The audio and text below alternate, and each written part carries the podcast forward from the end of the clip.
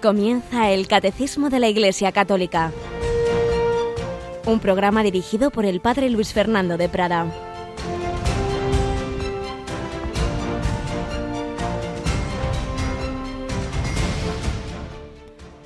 Jesús y sus discípulos llegaron a Bethsaida y le trajeron a un ciego pidiéndole que lo tocase. Él lo sacó de la aldea, llevándolo de la mano le untó saliva en los ojos, le impuso las manos y le preguntó ¿Ves algo? Veo hombres, me parecen árboles, pero andan. Le puso otra vez las manos en los ojos. El hombre miró, estaba curado y veía todo con claridad. Alabado San Jesús, María y José. Muy buenos días en este 15 de febrero de 2023. Ya estamos a la mitad de este segundo mes de este año. La vida se nos va volando. ¿Cómo se le fue? A San Claudio de la Colombier.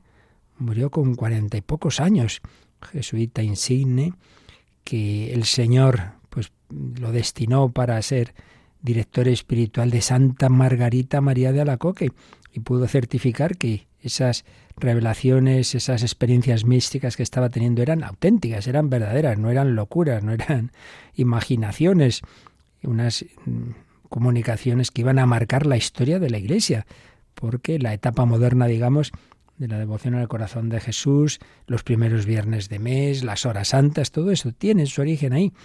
Y es que el Señor, en estos tiempos que ya iban viniendo, 1675, ya se iba enfriando eh, el fervor, el amor a Cristo, y se extendía también una imagen de un Dios lejano, justiciero, y quería insistir a la humanidad que no es así, que Él nos ama con corazón humano, que, sigue amándonos, sobre todo desde la Eucaristía. Precisamente es una espiritualidad muy unida a la Eucaristía. Mucho. De hecho, sabéis que el Señor pidió la fiesta, que luego la Iglesia así la instituyó, del Sagrado Corazón de Jesús justamente en la octava del Corpus, es decir, ocho días después del Corpus. Si el Corpus tradicionalmente era un jueves, pues un viernes a los ocho días es la fiesta del Sagrado Corazón de Jesús. Y el Evangelio de hoy nos indica cómo el Señor, en esos milagros que hacía, pues era como prefigurar lo que iba a ser su actuación en la iglesia a través de los sacramentos. Dice que le trajeron a un ciego pidiéndole que lo tocase, él lo sacó de la aldea, lo llevó de la mano, el buen pastor nos va conduciendo. Esto es un tema personal entre tú y yo aquí, que no haya curiosos aquí mirando como si esto fuera un espectáculo. No, yo voy a tratar contigo y le va sanando. Pero dice, en este caso, Jesús a veces hace un milagro instantáneo y otras veces progresivo. Y es el caso.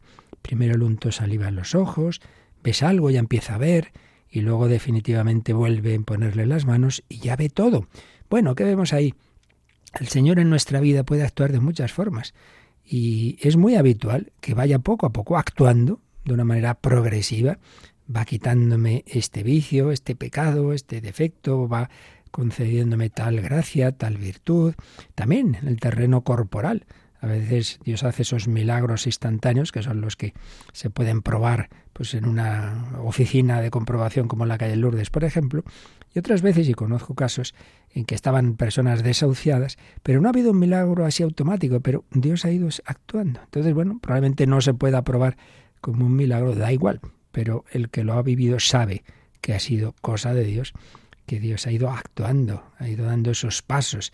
Pero bueno, nos fijamos sobre todo en el aspecto espiritual. Jesucristo nos quiere coger a todos de la mano, nos quiere tocar los ojos, darnos una visión de fe, los oídos para que escuchemos su palabra, el corazón para que amemos de verdad, las manos para que no sean manos de hacer el mal, sino hacer todo el bien posible.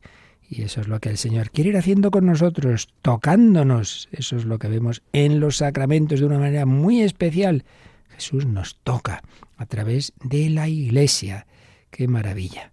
Pues con confianza, San Claudio de la Colombier tiene ese precioso acto de confianza pase lo que pase, aunque yo caiga, aunque yo mm, al final caiga en un pecado y te, te abandone, Señor, no voy a perder la confianza, volveré a ti una y otra vez. Si nos da tiempo, después del programa escucharemos esa oración, que la emitimos de vez en cuando, que es preciosa y pues, os la aconsejo que la busquéis en internet si no la tenéis y la recéis con frecuencia. Acto de confianza de San Claudio de la Colombier.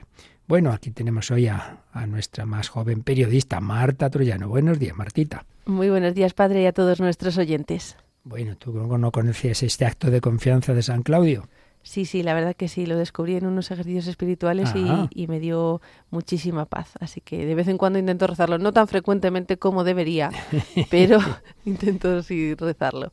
Pues sí, sí, vale mucho la pena, sobre todo personas que tienden a desanimarse, decir, ay, he vuelto a caer, qué desastre, tal, tal, tal. Y San Claudio pues nos enseña lo que el Señor le había dicho, ¿no?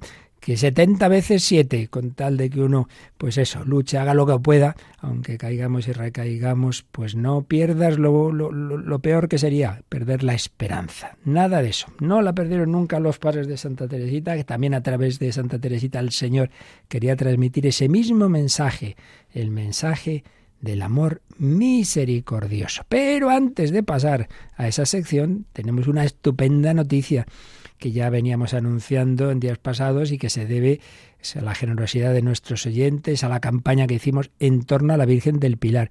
Y la Virgen del Pilar tampoco nos falla, ¿verdad? Pues no, y lo vamos a escuchar ahora mismo. Eso es.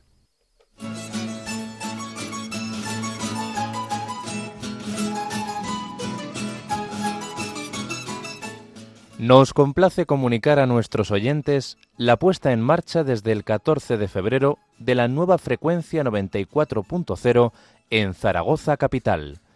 Este nuevo dial está autorizado con una potencia suficiente para cubrir con la mejor calidad la capital y sus alrededores, dando así lugar a una cobertura aproximada de 845.000 habitantes. Por el contrario, ya no se nos escuchará en la frecuencia 103.2.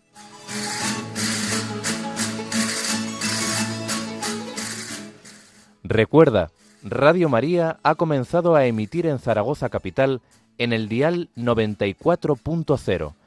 Damos gracias a la Virgen en su advocación del Pilar, a nuestros oyentes y a todos los que han hecho posible, con sus oraciones y donativos, la apertura de esta nueva frecuencia. Radio María al servicio de la nueva evangelización.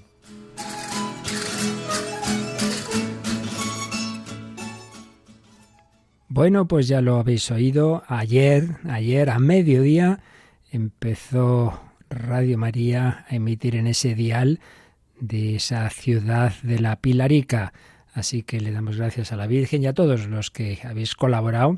Aquí seguimos avanzando, así como el año pasado, pues el Señor hacía posible la adquisición de un nuevo dial en Madrid, pues ahora ha sido gracias a esa campaña en torno a la Virgen del Pilar, ese dial en Zaragoza. A seguir rezando, a seguir ayudando para que el manto de la Virgen María siga cubriendo a tantas personas que lo necesitan, que necesitan escuchar esa palabra de esperanza, ese ser tocados por la palabra de Jesús en el corazón. Gracias a todos, que la Virgen Santa María nos siga ayudando para extender la palabra de su Hijo, esa palabra que hizo de Luis y Celia, padres de Santa Teresita, un matrimonio santo.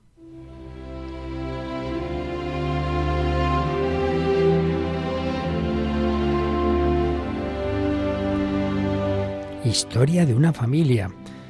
Los padres de Santa Teresa, del Niño Jesús, de Lisieux. Bueno, ya habíamos dicho algo de los padres de los padres, de los abuelos de Santa Teresita, de esas familias de tradición católica y militar, en ambos casos, de Luis y de Celia.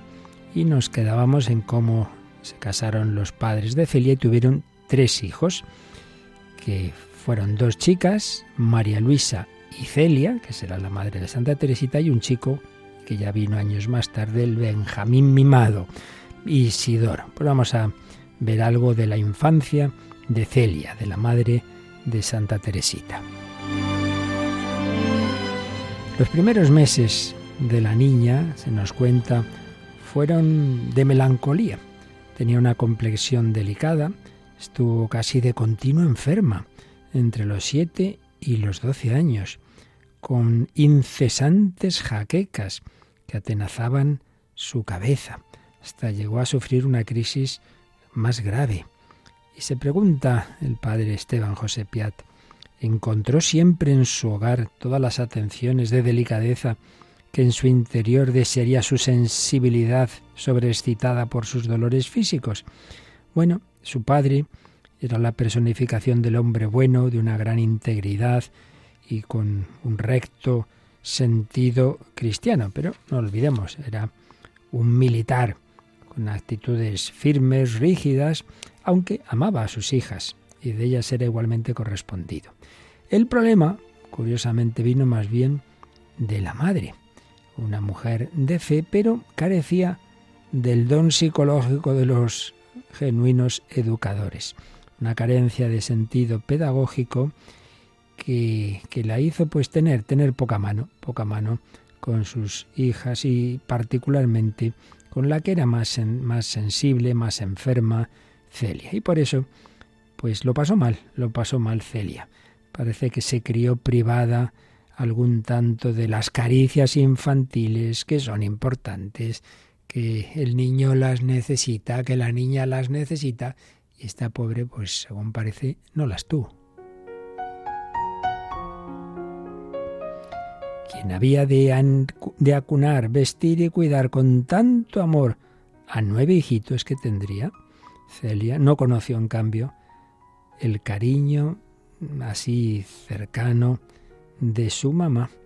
Un cierto rigorismo la privó como por sistema de esas mil chucherías que en los primeros años hacen amable la vida.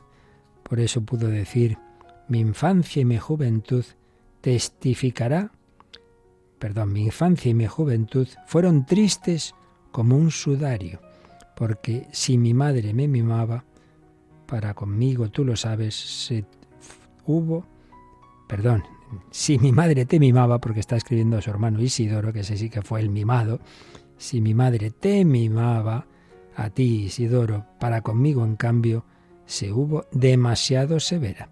Con ser ella tan buena, no supo tratarme, por lo que yo también sufría en mi interior. Y encima, como decimos, pues con ese contraste del niño pequeño Isidoro, mimado en cambio con excesiva ternura. Pues estas cosas pasan a veces y son peligrosas, son peligrosas. A todos los hijos hay que cuidar y hay que manifestar el cariño. Y eso que decía San Juan Bosco, los jóvenes no solo tienen que ser amados, sino que lo sientan, que lo sepan, que, se les manifieste especialmente, pues eso, a los hijos y cuanto más pequeños, más. Bueno, eso sí, encontró compensación benevolente entre sus educadoras. Sí, no es que todo fuera negativo. Y bueno, estudió en centros de enseñanza buenos, las dos hermanas fueron confiadas, recordemos que tenía una hermana mayor, fueron confiadas como externas a las religiosas de los Sagrados Corazones. Celia recibió allí una esmerada educación. Allí, en ese claustro educativo, pues se fue impregnando del espíritu de fe, de la educación religiosa cabal, que luego pues tanto le serviría. Alguna vez, dada su familiaridad con aquella comunidad, concibió la idea de consagrarse a Dios en la vida religiosa. Pero, señala el biógrafo, el padre Esteban José Piat, la providencia que desde lejos venía preparando la cuna de Teresita, emparejaría a Celia Guerín con Luis Martín, sometiendo al uno y a la otra a las mismas experiencias previas para las aspiraciones a un absoluto renunciamiento. Y es que, en efecto, ambos, como veremos, en un primer momento pensaron que tenían vocación religiosa. El Señor pues dejó que lo pensaran, que tuvieran ese ideal de consagración a Dios, pero les iría mostrando que sí, que sí, que iban a consagrarse a Dios, pero de otra forma, no en la vida religiosa, sino en la vida matrimonial y como padres de familia numerosa, todos llamados a la santidad.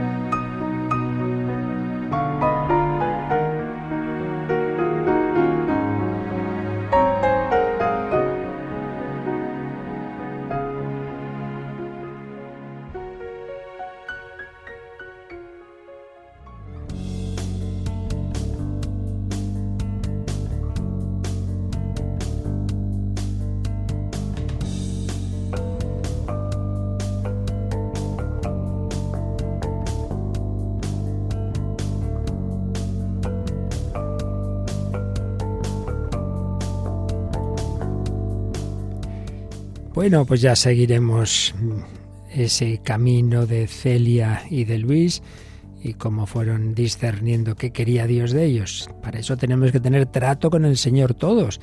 ¿Qué quieres de mí? No simplemente una obediencia a unos mandamientos de un Dios lejano, sino que el Señor se ha quedado con nosotros y de una manera muy especial en la Eucaristía. Bueno, pues estamos viendo cómo el Señor fue preparando en la historia de la salvación, en la economía de la salvación, la institución de este sacramento. Y en concreto estábamos ya en cómo aparece la Eucaristía en el cuarto Evangelio. Y estábamos viendo cómo San Juan, que no cuenta la institución de la Eucaristía en la última cena, veíamos el porqué ayer y decíamos que una de las razones principales es que en cambio nos, nos ofrece una página propia de él después de esa multiplicación de los panes, que es así que aparece en los sinópticos, pero después de esa multiplicación de los panes aparece ese discurso eucarístico del capítulo 6 de San Juan, interesantísimo. Pero vamos primero a releer el número que nos hablaba de este pasaje y luego lo vamos, lo vamos comentando. El primer anuncio de la Eucaristía dividió a los discípulos, igual que el anuncio de la Pasión los escandalizó. Es duro este lenguaje, ¿quién puede escucharlo? La Eucaristía y la cruz son piedras de escándalo es el mismo misterio, y no cesa de ser ocasión de división. ¿También vosotros queréis marcharos? Esta pregunta del Señor resuena a través de las edades como invitación de su amor a descubrir que sólo Él tiene palabras de vida eterna y que acoger en la fe el don de su Eucaristía es acogerlo a Él mismo. Así nos cuenta el número 1336, el final de ese capítulo 6 de esa diatriba que Jesús va a tener a raíz de ponerse a hablar de que ese milagro de la multiplicación de los panes pues no era sino una manera de anticipar lo que realmente importaba, y es que los hombres recibiéramos el verdadero pan, el pan eucarístico, el pan de la vida que iba a ser él mismo, su cuerpo y su sangre. Entonces estábamos viendo cómo en este Evangelio de San Juan aparece, aparece la Eucaristía. Eh, pero primero quería matizar una cosa que ayer dije equivocadamente. Estamos apoyándonos en texto de, de Monseñor José Rico Pavés, gran teólogo que conoce especialmente estos temas de los sacramentos de iniciación. Y decíamos que este capítulo 6 de San Juan ha tenido básicamente dos interpretaciones, una de tipo sapiencial, donde se ve a Jesús ante todo como la palabra, y otra de tipo eucarístico, que sin negar que Él es la palabra, pero sobre todo Él es el pan de la vida. Y dije yo que Trento pues defendía la interpretación eucarística. No, no es así es sin duda que, así lo pensaban los padres de Trento, pero no quisieron entrar en eso, no, no, no definieron si el texto iba más en una línea o en otra. Es verdad que los protestantes, como era de suponer, defendían solo la interpretación sapiencial, pero en ese punto concreto, el Concilio de Trento no, no quiso dar una interpretación, digamos, magisterial. Pero bueno, dicho eso, vamos ya a analizar un poco ese contexto y este, este capítulo 6 de San Juan. Ya decíamos ayer que va precedido, bueno, en primer lugar eso, lo que es la multiplicación de los panes. Pero después Jesús, cuando ve que le quieren coronar como rey, huye, se va al monte, se va a hacer oración y de noche los apóstoles que se habían embarcado en el lago de Tiberíades, pues se levanta una cierta tormenta, está la situación un poquito así, y el Señor no se le ocurre mejor cosa, dicho con todo respeto, que ir hacia ellos caminando sobre las aguas. Entonces tenemos esta escena que va a ir preparando la siguiente. ¿Y por qué? Bueno, pues porque el Señor, haciendo ese milagro, ese ir a ellos eh, sobre las aguas, pues era una manera de manifestar su condición divina. Claro, esto lo, fue haciendo Jesús poco a poco, progresivamente fue manifestando quién era, no lo hace de golpe desde el primer día, lo hubieran matado inmediatamente, y además que no, que el Señor quería pues eso, que le fueran conociendo y fueran dando su cuenta de, pero ¿quién es este? Entonces esa revelación de Jesús como dueño de la naturaleza, como también en la ocasión en que paró la, la tempestad, prepara la revelación en el discurso de Cafarnaún si Él tiene ese poder sobre las criaturas, sobre, sobre el agua, sobre el mar, sobre, sobre el viento, también Jesús en Cafarnaún se va a presentar como pan bajado del cielo, porque el mismo Dios que puede caminar sobre las aguas puede transformar el pan en su cuerpo, no faltaría más. Eh, y además ese caminar sobre las aguas, antes del discurso sobre el pan de la vida, ¿qué evoca? Pues recordemos, cuando el pueblo de Israel, perseguido por el ejército del faraón egipcio, el pueblo de Israel, recordemos el gran milagro del paso del Mar Rojo. El paso del Mar Rojo. Bueno, pues ahora Jesús camina sobre las aguas, no de un gran mar, de este lago, pero bueno, el milagro es el milagro.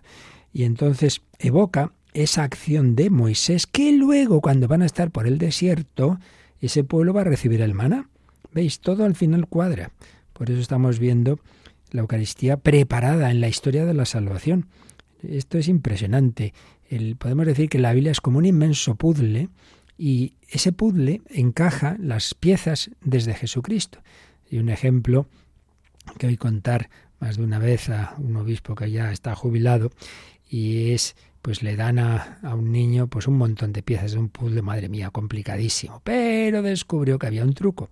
Y es que por la parte de atrás de esas piezas se veía, eh, estaba el dibujo de la imagen de Jesús. Y eso era mucho más fácil. Le dabas la vuelta mm, y entonces eh, mm, ibas encajando las piezas formando ese rostro de Cristo.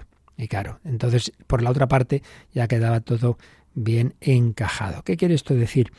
Que todas las piezas del Antiguo Testamento que nos pueden desconcertar, que parecen pues contrapuestas, el Mesías rey, pero también el Mesías siervo de Yahvé, el Mesías viene en las nubes, sí, pero también ese Mesías que sufre, pero el Mesías sacerdote, pero también rey, pero también profeta, pero, pero bueno, que son, ¿cómo es? Bueno, pues es que todo va a cuadrar en Jesús, que es todo, sacerdote, profeta, rey, la nueva alianza, el nuevo templo, etcétera, etcétera. Bueno, por tanto, quedémonos con esto.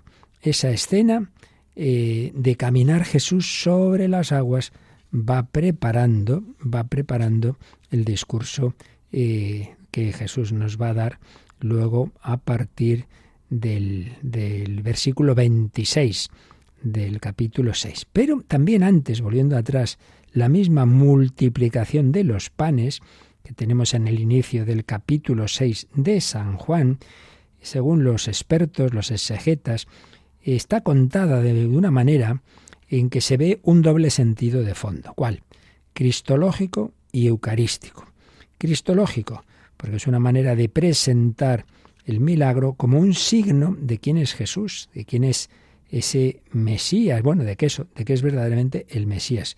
Porque veamos, por ejemplo, esta frase, ¿no? Cuando la gente vio el signo que había hecho, dijo, este es verdaderamente el profeta que va a venir al mundo. Vemos ahí ese sentido cristológico. Pero también el sentido eucarístico está así discretamente insinuado en una serie de detalles. Ese sentido ya estaba en los sinópticos, especialmente en San Mateo, que nos había contado este milagro, la multiplicación de los panes, pues con una sucesión de gestos típicos de la institución de la Eucaristía, tomar el pan, pronunciar la bendición, partirlo, darlo a los discípulos, pero San Juan podemos decir que todavía acentúa más este significado. ¿Por qué? En primer lugar, porque esta multiplicación no va a tener lugar, como en los sinópticos, en medio de una jornada en la que hay otras actividades, sino que es lo que se cuenta, ocupa un lugar central. Segundo lugar, aquí mm, es el propio Jesús quien distribuye el pan. Hombre, ya se sobreentiende que lo haría a través de los apóstoles, pero el relato directamente lo que dice es que Jesús es el que distribuyó esos panes. Luego, el relato se va a centrar en los panes. Sí, se menciona al principio los cinco panes y dos peces, pero luego se olvida uno de los peces. Luego se usa el verbo eucaristesas, es decir, pronunció la acción de gracias. En vez de eulogesas, pronunció la bendición. Bueno, usa esa palabra de acción de gracias, eucaristesas, pues que puede insinuarnos también en efecto, pues eso, lo que es la Eucaristía. Y mm, Juan añade también esta, al principio este inciso, estaba cerca la Pascua, la fiesta de los judíos. Pues es también un poco como decirnos, eh, lo que iba a ocurrir en la Pascua mm, definitiva en la que Jesús iba a instituir la Eucaristía. Y finalmente otro detallito, y es que desde el versículo 23 ya no va a hablar de panes, sino del singular pan. Bueno, son detalles que uno puede decir, bueno, pero los exegetas, que se fijan en todo, dicen, no, no, Juan no daba puntada sin hilo. Y esta manera de contar ese mismo milagro que ya habíamos visto en los sinópticos, pues es una manera de insistir en que aquí Jesús estaba insinuando lo que iba a ser la Eucaristía. El caso es que tenemos esa multiplicación de los panes, tenemos que a raíz de ella le quieren coronar como rey, que Jesús dice que de eso nada, entonces se va en soledad a la oración con el Padre, ya se disuelve la asamblea, cada uno se va por su lado, los apóstoles se suben a la barca, ocurre de noche la escena de Jesús caminando sobre las aguas y llegamos ya al día siguiente. Al día siguiente que aparece conectado también en la manera que se cuenta todo con lo que había ocurrido y dónde llegan a Cafarnaún, la ciudad principal de la acción de Jesús, donde estaría lo que a veces se dice llegó a casa. Llegó a casa es a la casa de San Pedro. Pues ahí es donde de vez en cuando paraban y donde se alojaba el Señor en esa casa. Pero bueno, el caso es que están en Cafarnaún, junto a la sinagoga. Es uno de los sitios que se visita en Tierra Santa. Y entonces nos encontramos con el discurso, el discurso del pan de la vida. Juan, capítulo 6, a partir del versículo 26, del 26 al 59. Y luego, del 60 al 71, veremos las reacciones de la gente. Discurso del pan de la vida, introducida con esta famosa expresión que usa Jesús y que San Juan siempre la pone de esta manera. En verdad, en verdad os digo. Los sinóticos suelen poner solo en verdad, pero San Juan usa dos veces, repite, en verdad, en verdad os digo. Y mm, normalmente se ha dividido este discurso en dos partes. Del 25 al 51, Jesús se presenta como pan de vida bajado del cielo, acogido por la fe. Digamos, es una parte en que es la presentación del propio Cristo. ¿Quién es Cristo? Cristo es el enviado del Padre, es pan del cielo, bajado del cielo a la tierra. Y la segunda parte, en la que se dice que ese Jesús, que ese pan, hay que comerlo. Y entonces ya es más directamente, claramente, explícitamente, una parte ya muy eucarística.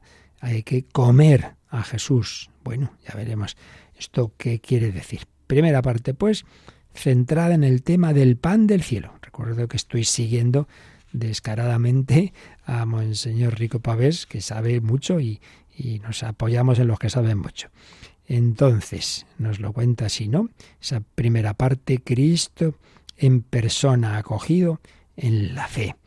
Es un tema que se presenta con, con, el procedimiento de algo que era muy habitual en el mundo bíblico, que era hacer un midrash, es decir, una explicación de una realidad nueva, pero partiendo de temas del Antiguo Testamento. Entonces Jesús va a hablarnos de, de Él y de Él presente en la Eucaristía, recurriendo a tres temas bíblicos. Uno, ya lo hemos dicho varias veces, el maná. El maná. Si los israelitas recibían ese, ese alimento por una intervención especial de Dios, bueno, pues Jesús va a decir que el verdadero maná que prefiguraba aquel maná del Éxodo es Él, es Cristo, pan venido del cielo, dado por el Padre, y aquí se alude a la encarnación. Ha bajado del cielo a la tierra, se ha hecho nuestro hermano. Luego va a usar también la fórmula yo soy, como decíamos también cuando iba sobre las aguas, no tengáis miedo, yo soy, no simplemente que soy yo, ¿eh? No, el yo soy de Yahvé, yo soy, el de la teofanía de la zarza ardiente. Esto aparece mucho en el Evangelio de San Juan, yo soy. Y en tercer lugar, la fe, presentada como un don del Padre, si uno cree en Cristo es por un regalo del Padre, pero también como consecuencia de abrir los ojos ante, ante los signos que está haciendo Jesús. San Juan usa la palabra signos, que vienen a ser milagros, pero milagros como un signo de quién es Jesús. El texto se inscribe en el marco de las grandes esperanzas mesiánicas, con ese trasfondo siempre del éxodo. Del éxodo. En el éxodo, no lo olvidemos, Pues eso ocurre en el desierto y la gente, el pueblo con mucha frecuencia nos cuenta el libro del Éxodo, murmuraba. También aquí nos vamos a encontrar la murmuración de los oyentes de Jesús ante este discurso. Por tanto, vemos como una actualización de esos acontecimientos del Éxodo. Jesús se, sitúa frente a aquel maná del desierto presentándose como el verdadero pan bajado del cielo. También aquí hay una, podemos ver otro trasfondo del Antiguo Testamento, que es ese convite al que Dios invita a los hombres. Lo veremos más adelante porque vamos a volver a, recordar algunos textos del Antiguo Testamento que no, que no hemos llegado a citar claramente, ya los veremos. Pero mm, ya lo digo, en Proverbios 9, del 1 al 6, y en Isaías 25, del 6 al 8, Dios invita a los hombres a un gran banquete. Bueno, pues aquí también la sabiduría invitaba a los hombres al convite, pues ahora Jesús invita a los judíos a saciar su hambre en él. Cristo se presenta como aquel que culmina las aspiraciones de todo hombre. Esto es lo básico de la primera parte del discurso. Jesús se presenta como el pan de la vida. Ahora, después de momento musical, vamos a leer ese discurso y, a fijarnos en estas dos partes que señalan los exegetas. Y en concreto vamos a oír musicalizado pues esa reacción final de San Pedro, a la que hacía alusión el, el número del catecismo que hemos leído en 1336, cuando mucha gente se va, Jesús dice, ¿queréis iros también vosotros? Y San Pedro dice, Señor, ¿ya quién iremos? Solo tú tienes palabras de vida eterna. Pues esto cantado por el padre jesuita Cristóbal Fones es lo que nos dice esta canción.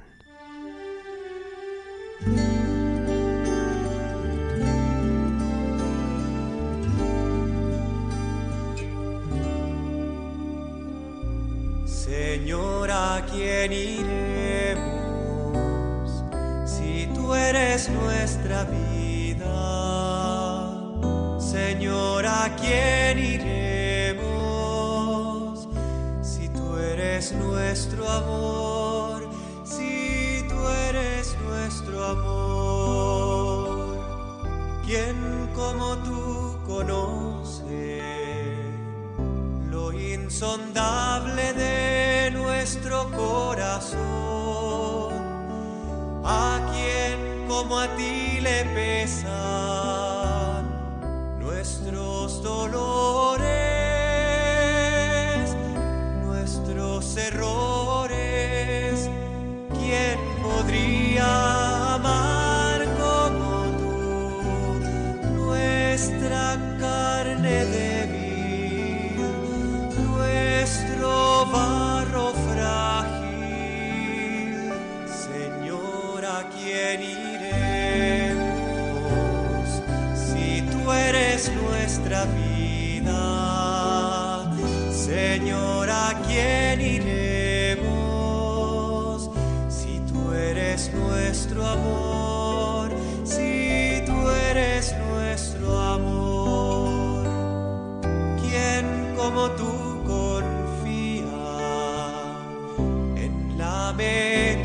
me.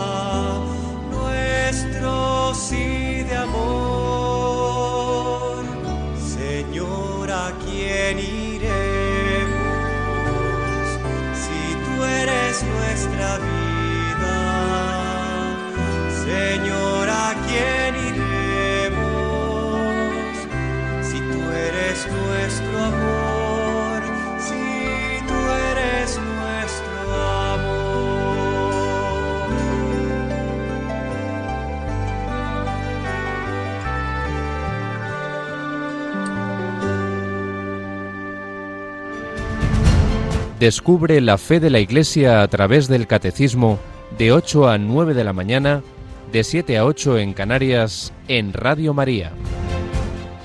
la fe de la Iglesia basada obviamente en lo que nos enseñó nuestro Señor Jesucristo. Pues decíamos que vamos a leer en San Juan este discurso eucarístico cuando la gente se encuentra a Jesús en Cafarnaún, rabí, cuando has llegado aquí, y empieza así en el versículo 26 las palabras de Jesús, de verdad os aseguro, me buscáis no porque visteis signos reveladores, estoy usando la traducción que es muy literal del padre Manuel Iglesias, no porque visteis signos reveladores, sino porque comisteis de los panes hasta hartaros. Sí, sí, venís a buscarme porque os he dado de comer en la multiplicación, ¿no? Trabajad no por el alimento perecedero, sino por el alimento que permanece para producir vida eterna, el que os dará el Hijo del Hombre, pues a ese lo marcó con su sello el Padre Dios. Está en esta etapa, digamos, en que ante todo es hablar de sí mismo. Mira, el Padre ha enviado a su Hijo, el Hijo del Hombre, que es Él, claro. Y este es el sello de Dios y esto es lo que importa. No que comáis un pan material que antes o después, pues mira, la vida terrena termina, pero lo importante es que os hayáis alimentado del pan del cielo. Con que le dijeron, ¿qué tenemos que hacer para trabajar por las obras de Dios? Esta es la obra de Dios, que creáis en quien Él envió tenemos que hacer? Pues lo primero, creer en Jesucristo.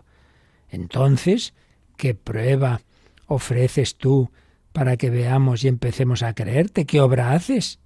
Anda que no había hecho ya, pero bueno. Nuestros padres comieron el maná en el desierto, como está escrito. Pan venido del cielo les dio a comer. Bueno, parece mentira, pero si acababa de tener esa multiplicación de los panes, pues siempre nos parece poco lo que Dios ha hecho. Ah, otro milagro, otro, otro signo. Entonces, a ver qué haces, qué haces para que creamos en ti. Hemos oído contar que nuestros padres, nuestros antepasados, pues Dios les dio el maná. Respuesta de Jesús. No fue Moisés quien nos dio el pan venido del cielo, sino mi Padre, mi Padre es quien nos da el pan venido del cielo, el pan verdadero. Pues el pan de Dios es el que baja del cielo y da vida al mundo. Recordad que nos decía José Rico Pavés, que esta parte del discurso, ante todo, está insistiendo en, la, en lo que es la encarnación. ¿Quién es Jesucristo? El Hijo de Dios que ha bajado del cielo a la tierra. Entonces dice, el maná era un anticipo del verdadero pan. El pan de Dios es el que baja del cielo y da vida al mundo. La verdadera vida nos viene del encuentro con el Dios hecho alimento no solo de pan material vive el hombre, sino toda palabra, la palabra hecha carne, una parte cristológica del discurso. ¿Con qué le dijeron? Señor, danos siempre ese pan. Mira, está una buena respuesta. Lo malo es que lo entendían, me temo, por lo que luego vino, pues todavía no sentido material. Señor, danos siempre ese pan. Pero nosotros vamos a decírselo, Señor, alimentanos. Y entonces Jesús dijo, yo soy el pan de la vida. El que viene a mí de ningún modo pasará hambre, y el que cree en mí de ningún modo tendrá sed jamás. Pero ya os dije, aunque me habéis visto, no creéis. Al Señor ya veía, porque él veía los corazones. Sí, dicen que sí, danos ese pan, pero no, no. No están apoyándose en mí. Les falta esa fe, hay algo ahí que falla. Todo lo que me da el Padre vendrá a mí, y al que viene a mí, de ningún modo lo echaré afuera. O sea, quien va a, Jesús creyendo en Él es porque ha recibido la gracia de Dios y por supuesto Jesús está deseando acogernos. Porque he bajado del cielo no para hacer mi voluntad, sino la voluntad del que me envió. Esto lo repite mucho el Evangelio de San Juan. Jesús es el Hijo y Él hace la voluntad del Padre. Y esta es la voluntad del que me envió, que de todo lo que me dio no pierda nada, sino que lo resucite en el último día. Él, querría, el Señor querría salvarnos a todos y resucitarnos a todos en la resurrección gloriosa. Pues esta es la voluntad de mi Padre, que todo el que ve al Hijo y cree en Él tenga vida eterna y yo lo resucite en el último día. Eso es lo que Dios quiere, llevarnos a estar con Él como, pues uniéndonos a Cristo, creyendo en Él. ¿Veis? Es esta parte del discurso en que se nos insiste el camino de unión con Dios, el camino de la salvación es unirse a aquel que ha bajado del cielo a la tierra para que unidos a Él o incorporados a Cristo, pues eso, lleguemos a la unión con Dios, que todo el que ve al Hijo y cree en Él tenga vida eterna. Ojo, la vida eterna ya está aquí, es tener a Dios en mí y lo resucite en el último día. Eso sí que es después, eso sí que es en la escatología, eso es al final. La resurrección sí será al final, pero la vida eterna empieza ya en nuestra alma. Dios está en mí si yo acojo la fe en Cristo. Bueno, pues reacción. De ahí que los judíos murmuraban, murmuraban, como el pueblo en el desierto, murmuraban de él, porque había dicho, yo soy el pan que bajó del cielo, y decían, pero no es este Jesús, el hijo de José, cuya padre y cuya madre nosotros conocemos. Pero hombre, estamos aquí en Cafarnaún, aquí en Galilea está Nazaret, ya hemos oído que este es hijo de José, que era el carpintero, y conocemos a su madre, pero ¿qué, ¿qué, es eso de que es un pan bajado del cielo? ¿Veis? No, no, no, no, no creían a pesar de haber visto milagros. ¿Qué es eso? Y esto pasa hoy. Voy a creer yo en la Eucaristía, voy a creer en, en, en Cristo como Dios. Jesús les respondió así, no murmuréis entre vosotros, no murmuréis.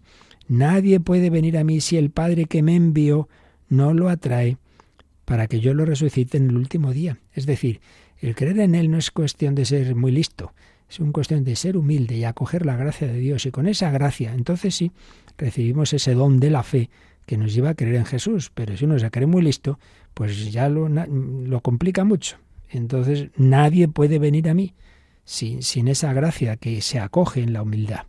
Está escrito en los profetas, serán todos alumnos de Dios, discípulos de Dios.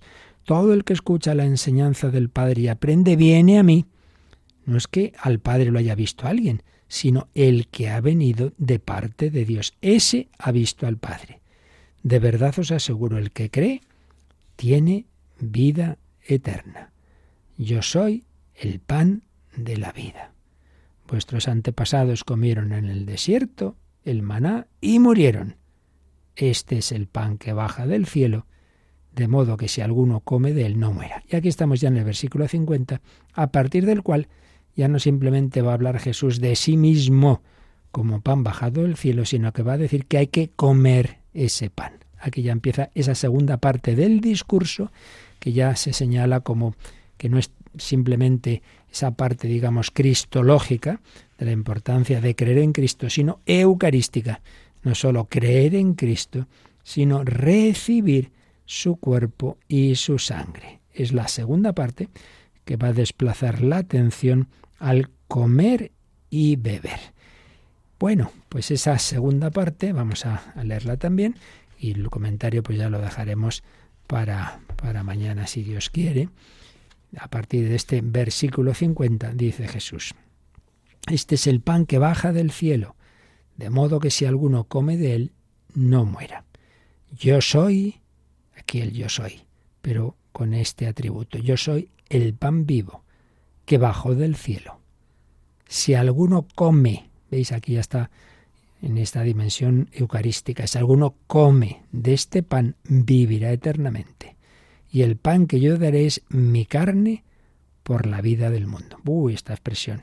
Ya indicaremos como aquí se nos está diciendo se está anticipando no simplemente que hay que comulgar a Jesús, sino que la Eucaristía tiene una dimensión sacrificial, el santo sacrificio de la misa. Bueno, pues esto está aquí en esta frasecita.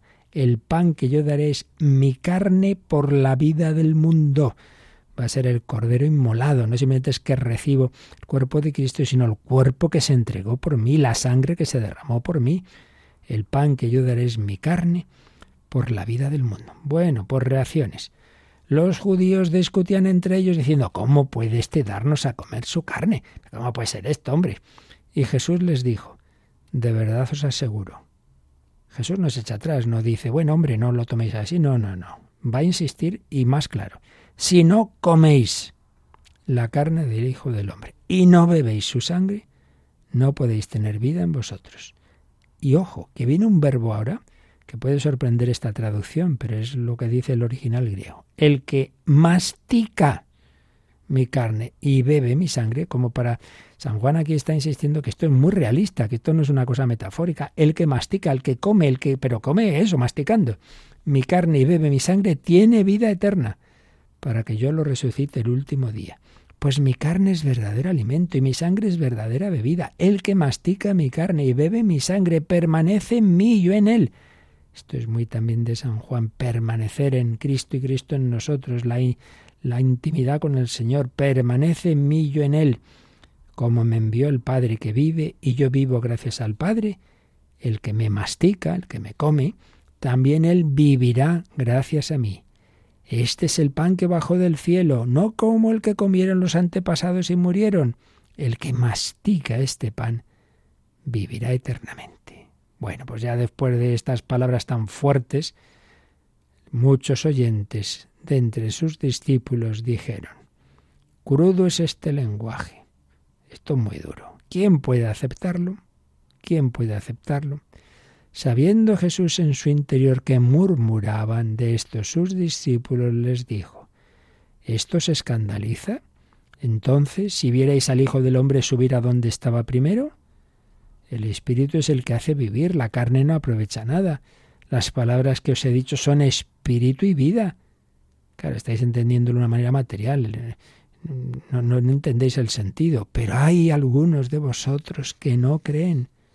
Y comenta San Juan, es que Jesús sabía desde el principio quiénes eran los que no creían y quién era el que iba a traicionarlo. No solo es que ya Jesús veía que entre esos que le seguían muchos iban solo por al principio pues eso, por el espectáculo, por la por la por los milagros, pero en el fondo no creían en él y más aún, uno de los doce lo iba a traicionar.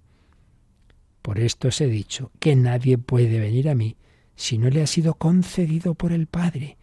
La fe tiene un apoyo racional en ver esos milagros, etcétera, pero en último término es un don de Dios, un don que Dios quiere dar, pero para recibirlo tenemos que ser humildes y pedirlo. Y es cuando ya viene la reacción final que nos contaba el número 1336.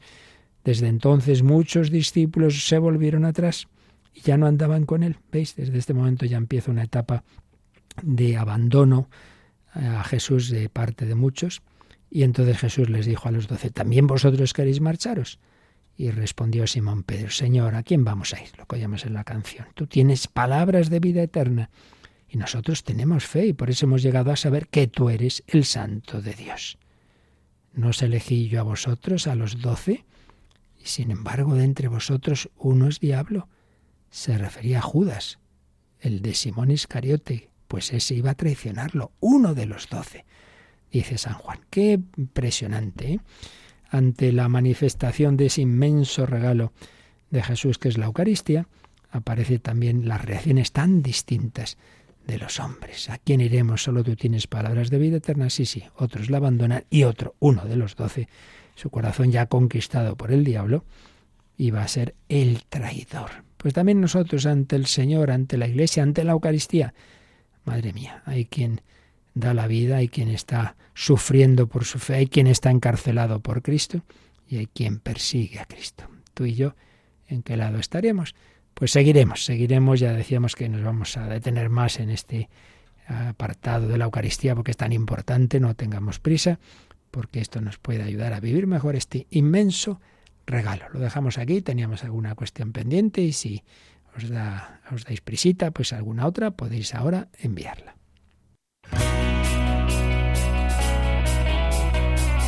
Participa en el programa con tus preguntas y dudas.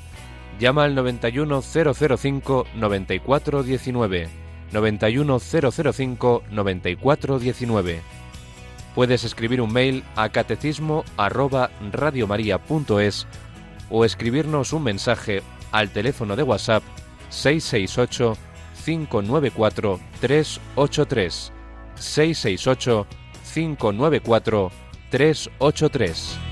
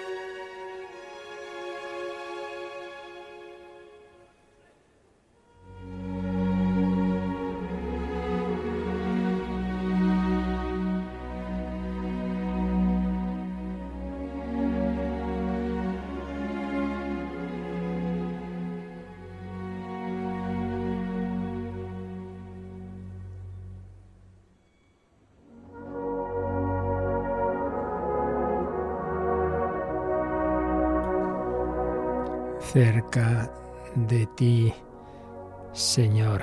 Nos había escrito una carta hace unos días una fiel oyente, María Pilar Hernández Huertos, y oyendo estas catequesis de la Eucaristía, pues recuerda cómo hace muchos años tenían un catecismo muy básico, pero muy práctico, con preguntas y respuestas, y cómo se resumía ahí lo que estamos tratando, que es la Santa Misa. Y contestaba a la pregunta del niño, el sacrificio del cuerpo y sangre de Jesucristo que se ofrece a Dios por ministerio del sacerdote en memoria y renovación del sacrificio de la cruz. ¿Cuántas cosas hay que considerar en la Eucaristía? Hay que considerar tres. Que en la Eucaristía está real y verdaderamente Jesucristo, que se ofrece por nosotros en la Santa Misa y que lo recibimos en la Sagrada Comunión. Sacrificio, presencia y comunión. ¿Cuántos son los fines de la misa? Cuatro. Pedir perdón por nuestros pecados, alabar a Dios, darle gracias y pedirle beneficios. Bueno, pues sí, estaba resumido de una manera básica, pero, pero muy bien hecha. En este catecismo elemental, pues esto que estamos aquí explicando con, con más calma. Luego teníamos, bueno, una llamada había habido, por cierto, de las Carmelitas Descalzas de Malvenda en Zaragoza, porque celebrábamos el lunes el Día Mundial de la Radio y nos felicitaban y encomiendan nuestra tarea para que, para que nos sintamos fuertes y sigamos atendiendo la radio de la Virgen con tanto cariño para que se alucen las tinieblas. Uy, muchísimas gracias a estas hermanas carmelitas. Luego nos preguntaba una mujer por WhatsApp eh, dice, bueno, gracias por tan bonito y valioso tema. Si no estoy casada por la iglesia, no puedo comulgar. Cuando voy a misa se me salen las lágrimas. En el momento de la consagración siento un deseo inmenso de recibirle. Pero dice eso, que no, no está casada por la iglesia. Pues no, no, no, no puedes comulgar, claro, porque la comunión eucarística implica la comunión con la vida que el Señor nos, nos pide a todos, ¿no? Entonces, si hay un aspecto importante, y este lo es, Está clarísimo en el Sermón del Monte, ¿no? que veíamos el otro día en misa, un aspecto importante de, la vida, porque el cristianismo no es un espiritualismo así, una especie de oración, yo sentirme bien y luego por otro lado está mi vida laboral, mi uso de los bienes, mi uso del cuerpo, del matrimonio, eso va por otro lado. No, no, no, todo está unido. Entonces, claro, comunión implica comunión en todo, ¿no? Por tanto, pues hija, habla con los sacerdotes a ver cómo se arregla esa situación y, entrar en eh, unirse eh, en Cristo, unirse en Cristo en el matrimonio para recibir a Cristo también en la comunión. Luego nos preguntan una cosa, una pregunta muy habitual y repetida, ¿cuántas veces se puede comulgar? Pues en principio lo normal es una, pero si uno asiste a dos misas completas, completas, entonces uno ha comulgado por la mañana y luego por lo que sea va a una misa por la tarde, puede también comulgar, pero como mucho dos veces, no más, no más. Se puede comulgar dos veces al día, pero siempre que la segunda vez sea con la misa completa, no que llego ahí al final, ay, pues voy aprovecho y comulgo, no. Tiene que ser eh, como, bueno, porque por lo que sea uno ha ido a una segunda misa y entonces pues puede comulgar. Y luego se nos pregunta por el tema del ayuno. Esto ya lo diremos el próxima semana, puesto que es miércoles de ceniza, pero bueno, ya lo anticipo, que hoy día lo que es, o sea, como consejo espiritual, eso ya es un tema cada uno tiene que ver con su confesor o director espiritual, lo que le conviene, pero así como norma, es hoy día es poquísimo, una ridiculez, la verdad, comparado con otras tradiciones religiosas, pues el ayuno que se pide son dos días al año, el miércoles de ceniza y el viernes santo, pero vamos, que el ayuno de ley, digamos, del derecho, simplemente es que solo se haga una comida fuerte al día, es decir, pues por ejemplo, comes a mediodía y desayuno casi nada o nada y la cena algo. Eso es todo. O sea, que ya veréis tú que hay una ese, ¿no? Que al final una comida fuerte, vamos, fuerte, sí, una comida más o menos completa y algo que se puede tomar por la mañana y por la noche. Bueno, dos días al año. Eso es lo que pide la ley. Entonces uno, el derecho canónico, el mandamiento de la Iglesia, vaya, si uno no, no cumple eso, pues haría mal, claro. Bueno, pues seguiremos, seguiremos. Y os recuerdo hoy San Claudio de la Colombier. Os aconsejamos ese acto de confianza tan bonito en el Señor. Y que esta noche os espero en El Hombre de Hoy Dios a las 11 de la noche, un programa con unos temas muy interesantes. Ya veréis. La bendición de Dios Todopoderoso, Padre, Hijo y Espíritu Santo, descienda sobre vosotros. Alabado sea Jesucristo.